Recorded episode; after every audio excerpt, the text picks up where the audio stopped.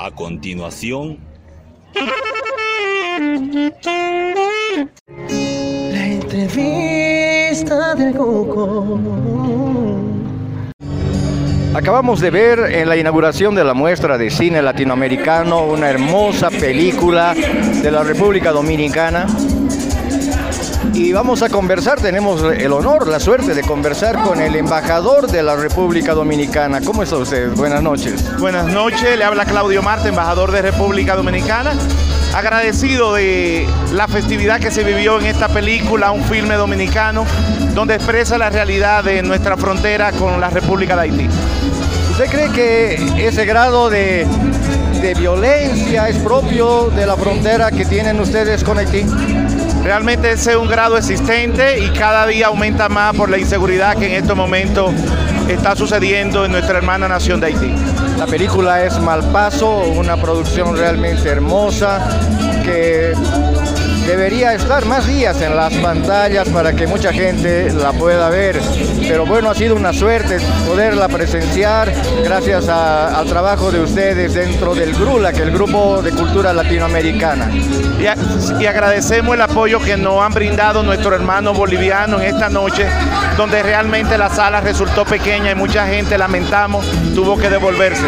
Este, esperamos tener la oportunidad de volverla a presentar en otro momento en, en nuestra, en esta sala de cine del cinema boliviano.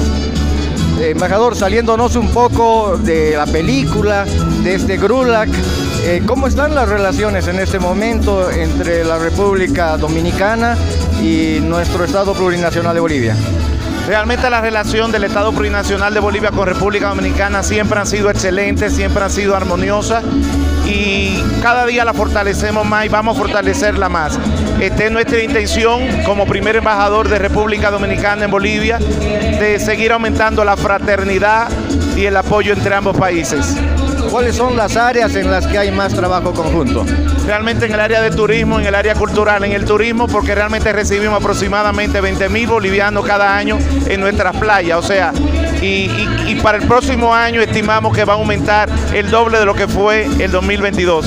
¿Y hay alguna cantidad de viajeros dominicanos que lleguen a Bolivia también? Hay una cantidad que ya está viniendo, sobre todo al Salar de Uyuni, a conocer esta maravillosa ciudad de La Paz, pero entiendo que va a seguir aumentando. Estamos haciendo las gestiones con el gobierno boliviano para que se creen facilidades para que los dominicanos puedan venir a conocer este gran país, un país espectacular para conocer para nosotros los caribeños.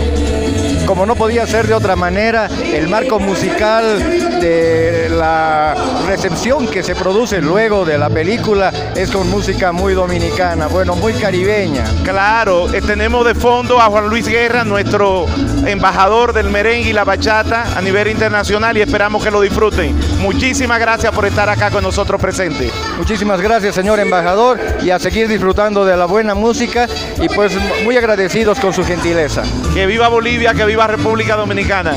Gracias, muy amable.